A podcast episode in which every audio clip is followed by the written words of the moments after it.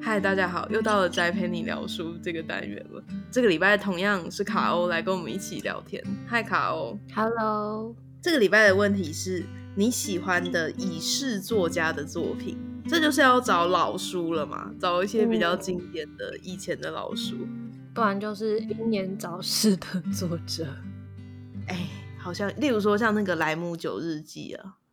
那而个哦我不记知者道这个，有一个很帅的记者，嗯，还有拍的电影是强尼戴普演的。然后他那时候就在讲说，他不想要变得那么老，他想要什么四十岁之前就自杀。他最后好嗯像真的就做了这件事，哦是哦，他要出书，他就很早就离开这世界，然后一生就是过得非常精彩这样子。嗯，我先分享我的，好，我最喜欢的书，我想要推荐给大家的是有一本书叫做《过于喧嚣的孤独》，嗯，他是一个作者，叫做赫拉巴尔，好像是蛮有名的作者。大家比较会知道的应该是我曾伺候过英国国王吧，哦，我不知道这也是他写的，但是他其他的作品我都没有特别喜欢。我最喜欢的就是这一本《过于喧嚣的孤独》，他是在讲说有一个人他在废纸回收站做打包工，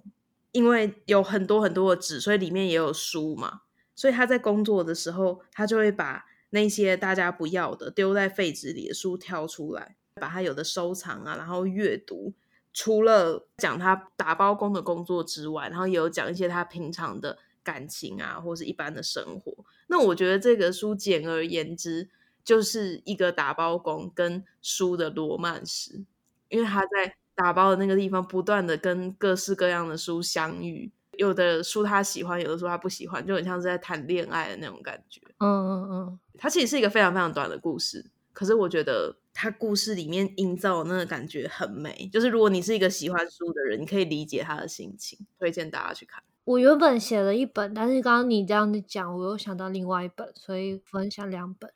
一本是俄苏拉·勒圭恩写的《地海》系列的作者，我想要推荐的是他的短篇小说集，叫做《风的十二方位》。呃，这本书好像是他过去横跨了他写作的各个时代大作之间的短篇创作，所以它是有一点时间性的。然后其中也有一些短篇，最后被他发展成长篇了。他在这本书里面呢，每一篇的开头他自己又有为了这个故事，然后再多写一些像是导读的内容。哦，好酷哦！对，哎，我想要买。他说他有收录《黑暗的左手》一无所有的灵感来源，还有《地嗯海》系列的前传。对，因为我知道这个作者很久，可是我一直还嗯没有去看《地海》系列，所以这本嗯书算是我的乐观入门。啊，我还蛮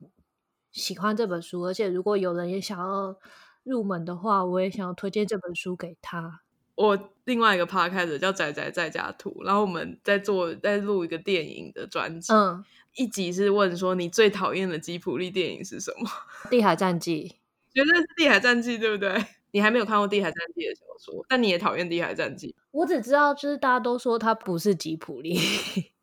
大家不想把它列列入吉普力的那个里面。我跟你说，它也不是《地海战记》。嗯，哦是啊，它是全新的一个故事，是不是？他说它不是全新的故事，可是它不是《地海战记》。哼，如果你有看过《地海战记》，你真的会痛恨那部片。 对，所以我在这边想要推荐大家，如果你有看过吉普力的《地海战记》，嗯你可能不会觉得很好看。作为一个独立的作品，它也不是非常出色，就是歌很好听，但没有它内哦容人物都没有描写得很好。哦拜托你去看《地海战记》的原著，那是一个非常非常棒的故事，绝对不是吉普力告诉你的那样，真的。你全套都看完了 吗？我还差最后一本，他最后一本好像是什么《地海故事集》，我哦还没有看。嗯，对对对。但因为它实在是太庞大了，所以我还没有准备好要去把它们一口气读完。其实蛮轻松的，你可以到时候慢慢。嗯，好，我要找回来 看。我再讲一本好了，你如果要讲两本的话，好，我想要讲的另外一本是《鳄鱼手记》，偷妙经哦，我我喜欢《球妙金日记》上下集。啊，对，那个也还不错。其实我有在考虑把《鳄鱼手记》放在你不敢看第二次的小说。 可是我看了好几遍，对我也是，所以我想说应该还可以，就很难很难受，但是会想要看。嗯，我没有推《蒙马特遗书》的原因是因为它是书信体，然后很难，我觉得我可能没有完全看懂，蛮难哦理解，而且真的好难受哦。那个就是真的是很痛遗书的感觉，对，所以比起来，我觉得《鳄鱼手记》有可能是你这样说，其实《秋妙金日记》应该更容易看。